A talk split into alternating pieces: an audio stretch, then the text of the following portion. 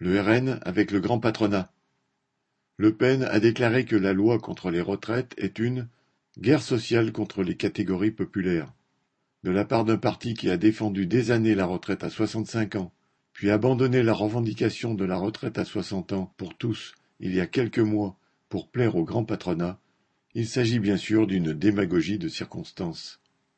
Le Rassemblement national s'oppose d'ailleurs à l'utilisation par les travailleurs de la seule arme à leur disposition pour faire reculer le gouvernement et le patronat, un mouvement de grève large et puissant qui pourrait s'étendre à tous les secteurs du monde du travail, comme cela a été le cas en décembre 1995, ce qui avait contraint le gouvernement de l'époque à jeter sa loi contre les retraites à la poubelle. Interrogé sur l'appel de la branche pétrole de la CGT à plusieurs journées de grève, le président du RN, Bardella, a ainsi affirmé ne pas être pour les blocages et a ensuite déclaré Le RN n'ira pas dans la rue.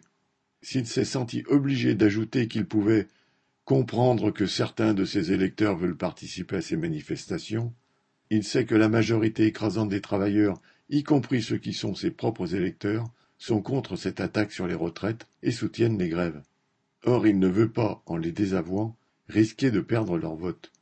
Mais en même temps, le RN doit montrer patte blanche aux capitalistes s'il veut gérer un jour leurs affaires.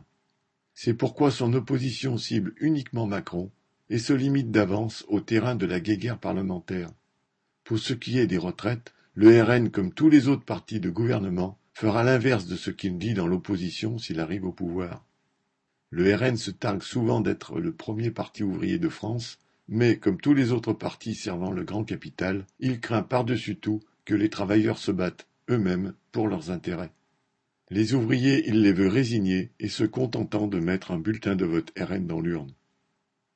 Arnaud Louvet